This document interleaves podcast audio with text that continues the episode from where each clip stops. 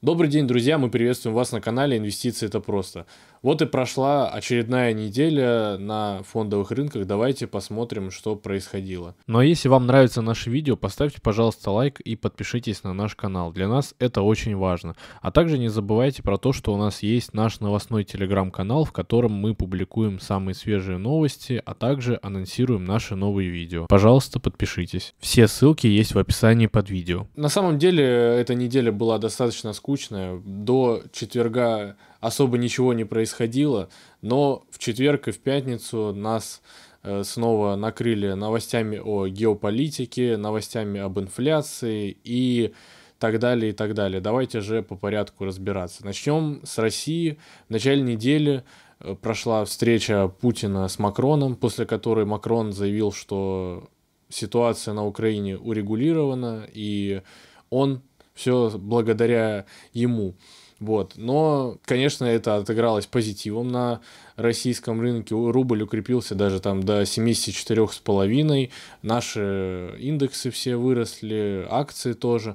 Но к концу недели, видимо, опять же, начался новый конфликт, уже который Макрон не урегулировал. И как раз э, после повышения ключевой ставки нашим центральным банком на процент – Байден опять заявил, что вот в течение нескольких дней там э, Россия все-таки нападет на Украину. Да. И собственно, бегите все, кто могут. Сейчас уже закрывают воздушное пространство над Украиной, потому что страховщики отказываются продлевать э, страховки на самолеты, собственно.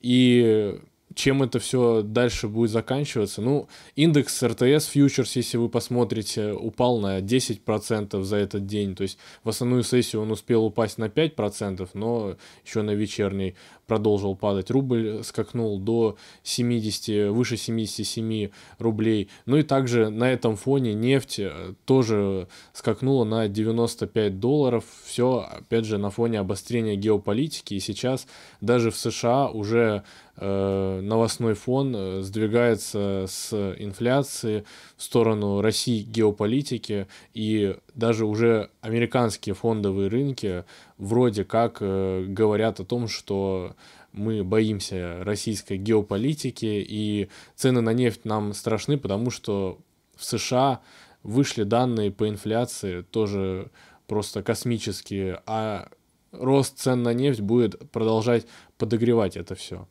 Я бы тут э, добавил то, что э, вот я выпускал видео по поводу мирового финансового кризиса, вот и смотрю на это теперь уже спустя там 5 месяцев или 4, э, как, как все начинает развиваться, и все, что, в общем-то, я предполагал, начинает, по сути, сбываться. Вот обратите внимание, собственно, вроде бы мы говорили о том, что начали успокаиваться новостные фоны, и вот как раз-таки все вроде бы хорошо, но нет, американцам вот вообще это не нужно, то есть вот я бы так сказал, уже, знаете, там, его называют там старика, старик Ильич, там, Байдену, вот это начинает зашкаливать, то есть э, э, я даже уже просто начинаю связывать даты выступления там людей из ФРС и вообще, чтобы э, немножко за, затмить то, что происходит непосредственно в США с их экономикой, то есть о том, что инфляция действительно Э, шурует большими темпами, ставку они поднимать не могут. Если как бы они ее подымут, э, сразу долговая нагрузка на домохозяйство кратно начинает возрастать. Причем, э, собственно, уже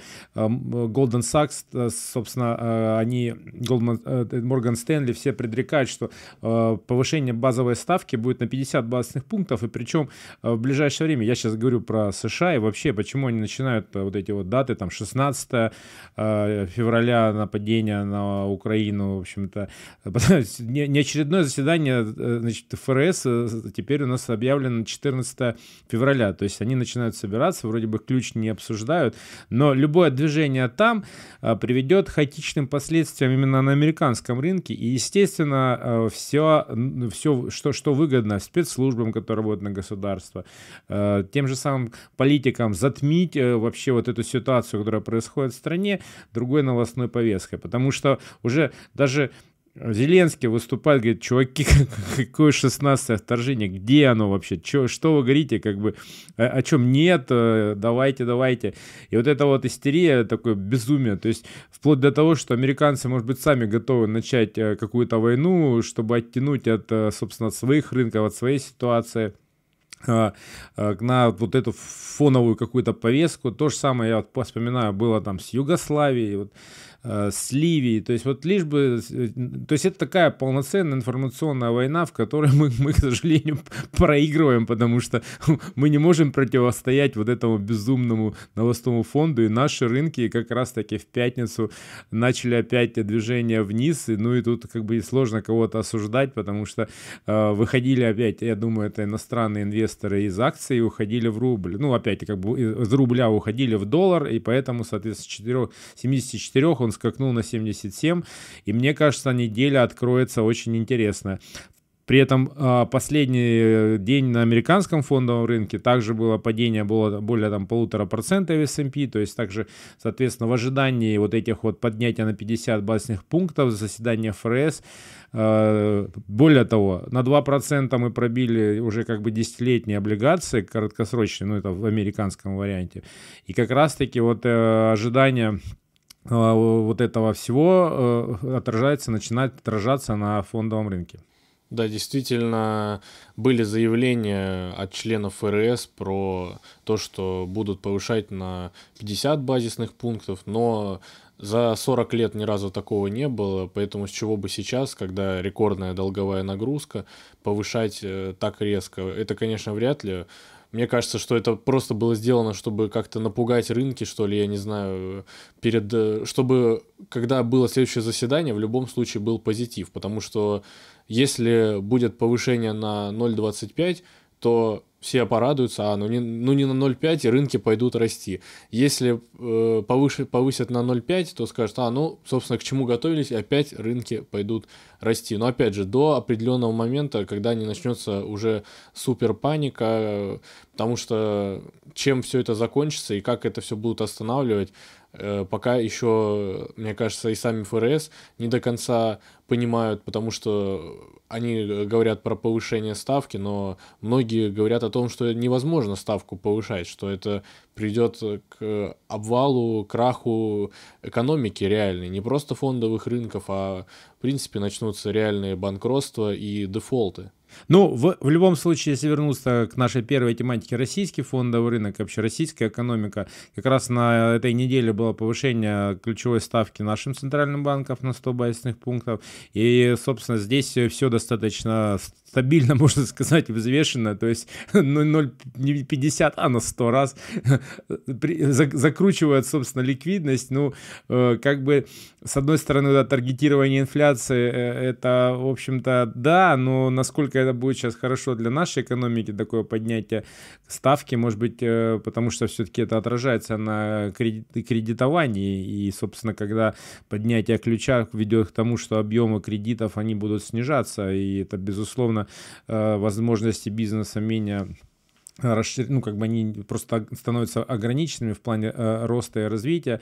Э, и, как раз-таки сейчас, вот в это пандемийное время, это достаточно такой э, скользкий момент, э, может быть, э, и стоило бы повременить. То есть, в принципе, ожидали, может быть, на 50, но Центральный банк у нас достаточно консервативен, и, в общем-то, может быть, это то, что я говорил в прошлом выпуске, мы придем и уже выйдем за 10 к 11, э, по, именно не из логики, как рынки просят или там как бы как, э, собственно, диктует экономика, а так, как Центральный банк таргетирует э, текущую инфляцию. Инфляция у нас также очень высока. Да, к сожалению, ну или к счастью, Центробанк наш выбрал политику именно сохранения вкладов населения, а не, э, можно сказать, предоставления условий бизнеса, потому что и так даже при низких ставках э, очень тяжелые кредиты у нас, э, которые бизнес берет, и в принципе, скорее всего, у нас бизнес берет кредиты даже не на то, чтобы развиваться, расширяться, а на то, чтобы поддерживать свою текущую операционную деятельность и просто не обанкротиться. А с такими процентами по которым предоставляют наши банки кредиты, ну, в принципе, очень тяжело будет развиваться, потому что, ну, если там кредит э, под 12, под 15 процентов, то это как надо расти бизнесу, чтобы эти кредиты смочь выплатить. Ну, а именно сам Центральный банк наш заявил о том, что мы будем повышать ставку до тех пор, пока население не поймет, что надо нести деньги во вклады и что вклады полностью покрывают инфляцию. Вот это главное сейчас для нашего центрального банка. Также они повысили прогноз по инфляции на 2022 год с 4, 4,5 до 5-6%, но при этом сохранили прогноз по темпам роста нашего ВВП на уровне 2-3%. Так что вот э, вернулись мы к тому, э, что было всегда, Э, инфляция опережает рост российской экономики, такое очень частое явление. И э, Центральный банк продолжает повышать ставку, что явно не лучшим образом будет сказываться на росте ВВП, потому что, опять же, повышение ключевой ставки – это, в принципе, замедление экономики. Ну и вообще, собственно, непосредственно те тренды, которые сейчас происходят, они, в общем-то, и тот рост ВВП, он происходит в основном за счет сырьевых э, наших э, поставок за границу, можно сказать, а не за счет какого-то внутреннего роста. И дай бог, чтобы цены еще продержались, тогда как раз Россия будет демонстрировать рост. Но опять-таки, что значит рост? Продаем больше ресурсов, больше зарабатываем. То есть он, Роснефть показывает сумасшедшие шестикратные превышения прибыли. Конечно, для нас это сейчас выгодно, поскольку мы, собственно, сырьевая держава, но как бы э, все равно это не будет происходить бесконечно, и, в общем-то, ну, развитие внутреннего бизнеса – это как бы одно из направлений, которое, ну, вроде мы все говорим об этом, но, к сожалению, это нефтяная игла, э, и она все равно остается, и, собственно, в такие моменты, как сейчас, это характерно видно, то есть мы все равно зарабатываем за счет нефти. А если теперь давайте посмотрим, э, как вообще это будет отражаться на стоимости активов, ну, мне кажется, на следующей неделе, вообще в ближайшее время, пока вот эта ситуация ситуация не разрешится, а как она разрешится, непонятно. То есть вроде мы все успокоились, нет, э, американцы, видимо, не хотят э, какую-то точку ставить.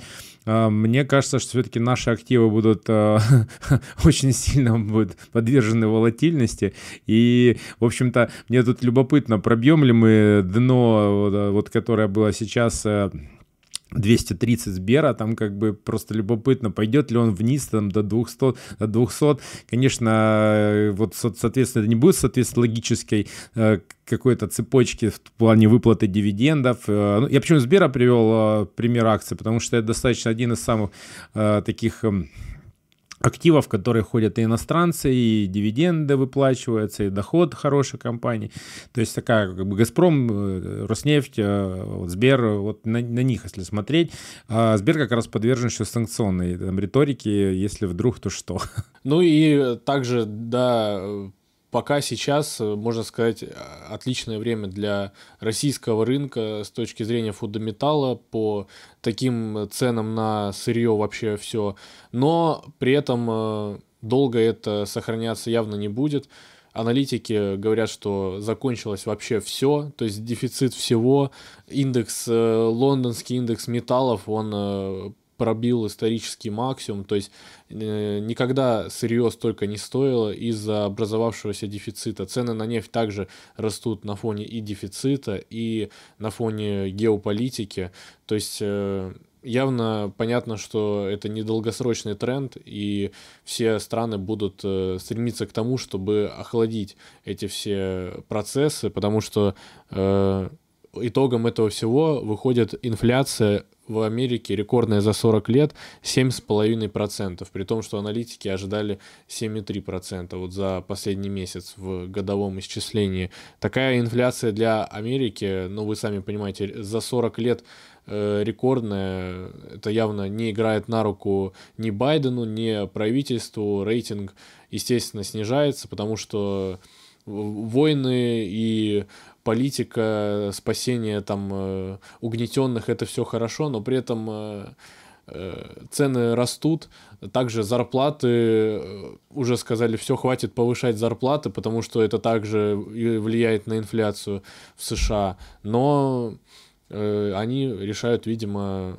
что инфляция спадет, когда они поговорят с Россией по поводу Украины и в очередной раз скажут, что завтра мы собираемся напасть. Причем вот хотелось бы привести некий пример, чтобы, может быть, мы всегда говорим, зрители бывают разные, о том, как э, связан вот этот процесс, скажем, вливания этих денег халявных в экономику за счет государственных там программ и субсидий и э, с повышением э, тех же цен на, там, например, какую-нибудь э, строительную продукцию.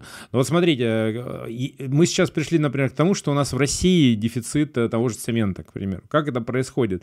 Государство начало развивать программы по там, строительству, соответственно, создавая рабочие места, вливая эти, э, ну, как бы такие программные деньги, которые, в общем-то, не имеют пока явной отдачи обратной, то есть провоцирующее строительство, провоцирующий строительный бум а с потенциалом потом, что эти квартиры, которые они строят, выкуп, выкупят. Да, и, соответственно, этот мыльный пузырь Китай всегда демонстрировал, а, когда у них недвижимость а, росла, и население брало кредиты, и, в общем-то, инвестировало в, там, в долгостроящиеся объекты, если это все растет. Ну, вот та, та же самая история происходит и сейчас. Соответственно, максимально увеличили объем строительства, вроде бы рабочие места есть, но кончились материалы материалы. Материалы откуда брать? Своего производства пока нет. Вроде бы можно его попытаться развить, но и так быстро это не получается. Из Китая поставки э, тормозят. Ну, это один из примеров. То же самое для строительства. Нужны металлы, поэтому металл зашкаливает.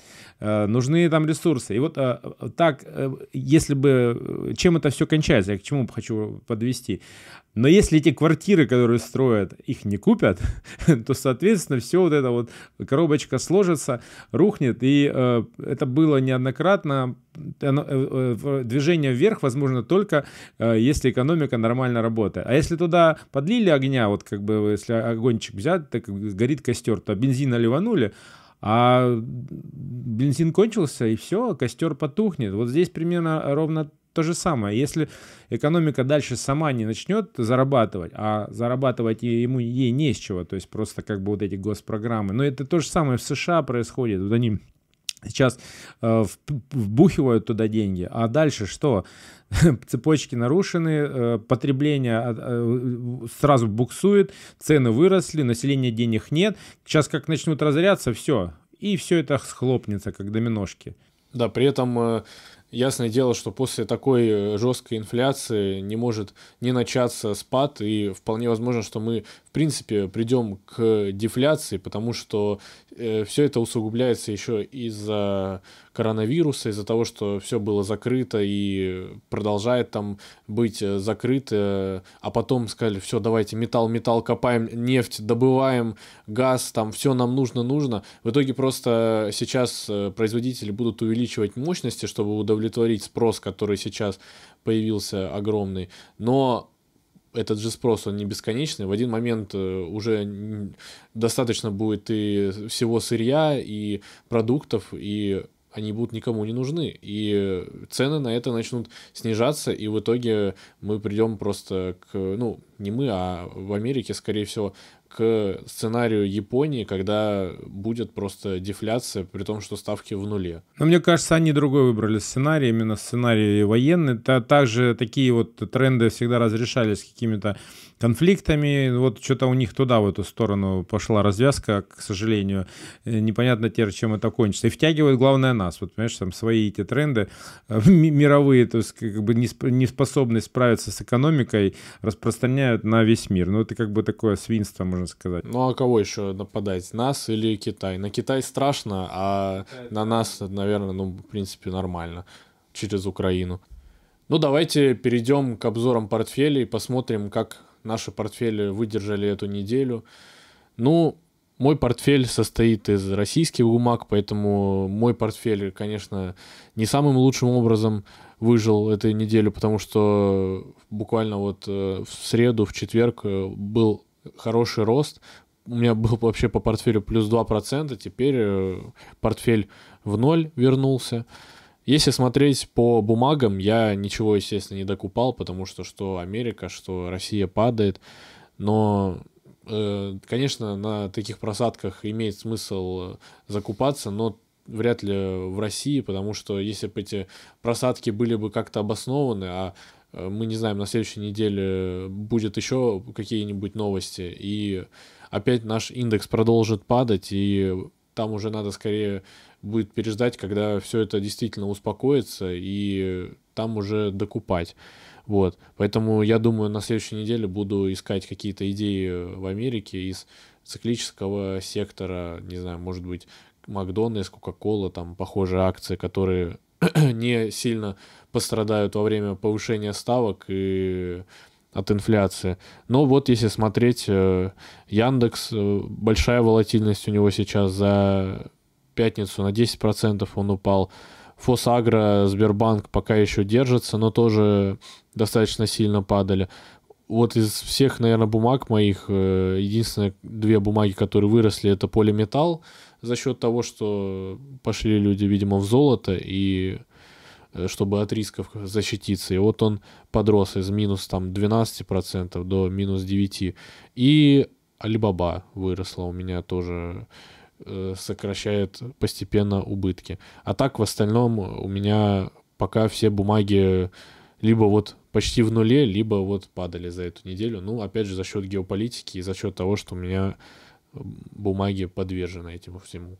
Ну, если смотреть, что у меня происходило, то в основном это был минус за счет того, что там была некая коррекция на американском рынке. И вот это единственный мой Э, негативный опыт э, с российскими бумагами, ну, пока на текущий момент, это моя Санкт-Петербургская биржа, которая у меня 23% уже минус. Я вообще таких обычно вещей себе не допускал, ну, ну, но в данном случае стоп-лоссов нет, хотел в IPO поучаствовать. Вот э, терплю убытки, то есть уже там 1000 долларов он мне отсосал э, из э, портфеля. Но остальные, да, вот что, я там метода купил Netflix, пока они там чуть-чуть э, полтора минус два процента, ну, собственно, я смотрю на это как фундаментально, собственно, компании, у которых там ЕВ на беду на там уровне 10 сейчас, это нетипичный случай для таких хороших, генерирующих прибыль гигантов, поэтому и тут в неделе по ним как раз уже были и плюс 3%, а сейчас минус 5%. Э, я думаю, что даже если будет какая-то большая коррекция, но она сейчас э, будет происходить на э, Microsoft, Amazon, Apple. Эти тоже там немножко полетают, но вернется все. То есть, ну, если мы говорим о росте процентной ставки, поэтому как-то я не парюсь по этому поводу. Все остальные, ну, там так корректируется в меньшую сторону, а не в большую. То есть тут, в принципе, последний с декабря я вот то, что смотрю, у меня ну, вот на моем общем портфеле именно акции. То есть у меня, э, я сейчас только здесь отдельно как раз в Альфе у меня акции, остальные денежные средства сюда не завожу, то получается у меня они гуляют вот от трех трех с половиной до там шести, шести с половиной. Ну, это так, причем в пределах дня. Ну, сейчас волатильность, э, я даже дня, я говорю, бывает, не ошибаюсь, достаточно высокая, поэтому, в общем-то, движение вверх-вниз, оно будет, и я к этому отношусь спокойно и готов.